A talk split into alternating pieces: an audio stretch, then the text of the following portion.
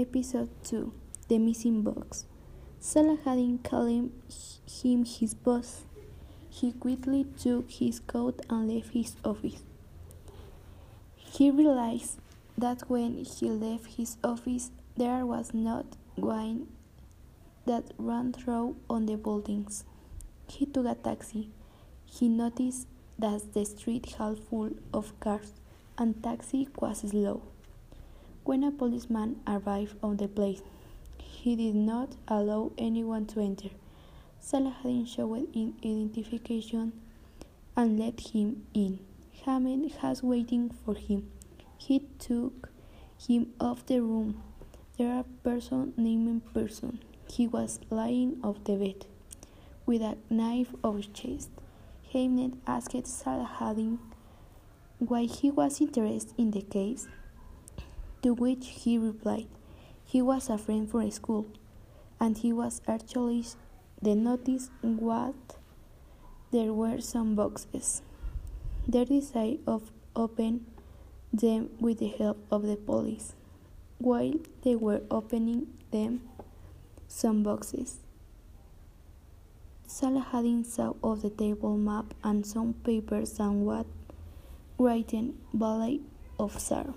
Saladin decided to take in a put in his wallet.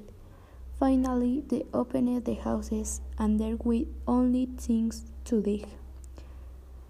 Then they decided to ask everyone to see if they had seen anything unusual. Episode 3 The Taxi Driver Hamed and Saladin left person room Hamed asked how they could find the seven bucks. Saladin said that was so much. He Killer could not carry the box that far. They thought that possibly he had his own a car or could have taken taxis. To find off of the went a taxi Saladin sent a police message. In that Saladin went to the office. He waited a long time until a man who was driving a taxi told him he had speaked of a man with a Lebanese accent near the night hotel.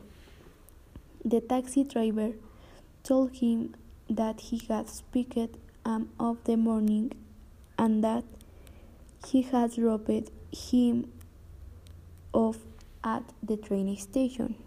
He was happy because he had discovered some important facts.